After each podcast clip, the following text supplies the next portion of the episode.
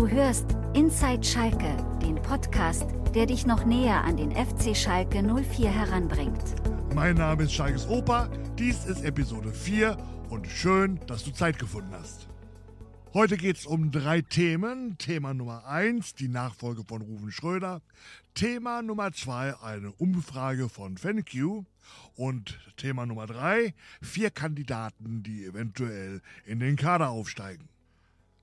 Ruven Schröder ist weg bei Schalke und die Position ist nach wie vor nicht besetzt. Und ich würde dich bitten, Lotte, uns mal mehr dazu erzählen, weil fest steht ja, was er mittlerweile machen soll und da gibt's Neuigkeiten, oder? Wie du schon sagtest, es wird ein neuer Direktor Lizenz gesucht. Dieser soll sich ausschließlich um die Belange der Profimannschaft kümmern und damit eine neu geschaffene Position einnehmen. Zur Auswahl stehen drei Kandidaten, nämlich Benjamin Schmedes, Carsten Wehlmann und Markus Mann, nachdem sich die Liste der ursprünglich über 20 genannten Namen erheblich verkürzt hat. Schmedes, derzeit technischer Direktor bei Vitesse Arnheim, wurde bereits vor zwei Jahren als möglicher Kandidat genannt, während Wehlmann, sportlicher Leiter beim SV Darmstadt, bislang eher am Rande der Spekulationen stand. Mann, derzeit Sportdirektor bei Hannover 96, wird ebenfalls als möglicher Nachfolger gehandelt. Der neue Direktor Lizenz wird direkt an den Sportvorstand Peter Knäbel berichten und ausschließlich für die Profimannschaft zuständig sein.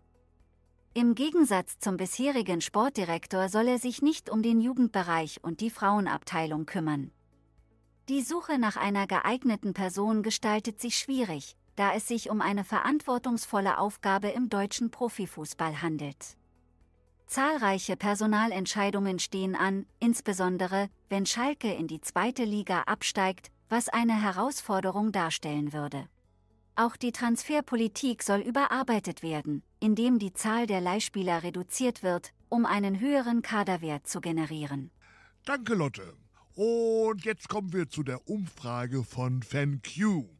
Und damit steht fest, was wir immer und alle wussten, die Nummer eins im Pott sind wir. Erzähl uns mehr dazu. Schalke 04 hat bei einer Fanumfrage gut abgeschnitten und liegt vor dem VfL Bochum und Borussia Dortmund. Trotz sportlicher Schwierigkeiten bewerten die Fans von Schalke 04 ihr Traditionsbewusstsein und ihre Fanorientierung positiv. Über 10.000 Fußballfans der Bundesliga haben an der Umfrage von FanQ teilgenommen, darunter mindestens 200 pro Club. Der erste Teil der Umfrage behandelt die Themen Fanorientierung und Traditionsbewusstsein. Schalke 04 hat in beiden Kategorien gut abgeschnitten und belegt in der Traditionskategorie sogar den geteilten ersten Platz. Nur ein Club wird noch höher bewertet, und es ist weder Borussia Dortmund, FC Bayern noch der VfL Bochum. Union Berlin führt die Liste der Clubs an, die von ihren Fans in Bezug auf Fanorientierung und Traditionsbewusstsein am besten bewertet werden. Die Fans von Union Berlin haben ihren Club im Durchschnitt mit 4,91 von 5 möglichen Sternen in Bezug auf Fanorientierung und mit 4,97 in Bezug auf Traditionsbewusstsein bewertet. Schalke 04 kommt mit seiner Bergbau- und Arbeitertradition in der Kategorie Traditionsbewusstsein auf den gleichen Wert und teilt sich damit den ersten Platz. In der Kategorie Fanorientierung belegt Schalke 04 den zweiten Platz mit einem Durchschnitt von 4,80 Sternen, gefolgt von Borussia Dortmund 4,66 und dem VfL Bochum 4,65. Der Gründer und Geschäftsführer von FenQ, Kilian Weber, betont, dass Fanorientierung und Traditionsbewusstsein wichtige Kriterien im Fußball sind. Die Bewertungen der Clubs können je nach Fans und Perspektiven sehr unterschiedlich ausfallen, was sowohl positive Aspekte als auch Verbesserungspotenzial aufzeigt. Interessanterweise rangiert der Rekordmeister FC Bayern München im Bereich Fanorientierung weit unten in der Rangliste und belegt den 17. Platz mit einem Durchschnitt von 4,07 Sternen. Nur die TSG Hoffenheim 3,65 wird noch schlechter bewertet. In der Kategorie Traditionsbewusstsein belegt Borussia Dortmund den geteilten neunten Platz 4,82 mit dem VfB Stuttgart und dem SC Freiburg. Schalke 04 und der VfL Bochum gewinnen den Vergleich der Revierclubs und landen auf den ersten beiden Plätzen. Damit steht wieder einmal fest, dass es im Revier nur eine Nummer 1 gibt und das ist der FC Schalke 04. Und Lotte, ich kann dir sagen, mein Herz empfindet das ganz genauso. Dankeschön. Kommen wir damit dann jetzt zum letzten Thema, der Kaderplanung. Und auch da bitte ich dich, Lotte, uns ein bisschen was zu erzählen. Nach der Niederlage gegen die TSG Hoffenheim steht der FC Schalke 04 auf dem letzten Platz der Tabelle.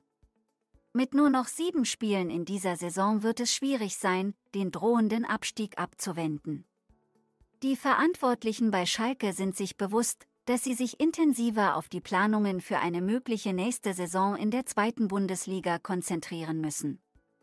Auch wenn die Situation nicht mit der vor zwei Jahren vergleichbar ist, als der Verein aus der Bundesliga abgestiegen ist, gibt es eine gewisse Unsicherheit und Verunsicherung im Verein. Trotz allem bereitet Sportvorstand Peter Knäbel bereits die Kaderplanung für die nächste Saison vor und plant, vier jungen Spielern aus der Schalker Jugendakademie Kaderplätze zu geben. Dabei möchte er sie sukzessive heranführen. Knäbel gibt keine konkreten Namen bekannt, aber es wird spekuliert, dass es sich um U19-Stürmer Keke Top sowie dessen A-Juniorenkollegen Mattes Hansen und Assan Auer Edraogo handeln könnte. Der vierte im Bunde könnte Thailand Bulot aus der U17 von Schalke 04 sein. Ob diese Spieler regelmäßig im Profikader stehen werden, hängt wesentlich von der Ligazugehörigkeit des Vereins ab. Neben der Förderung junger Spieler wird Schalke auch auf dem Transfermarkt aktiv sein müssen, um eine wettbewerbsfähige Mannschaft aufzustellen.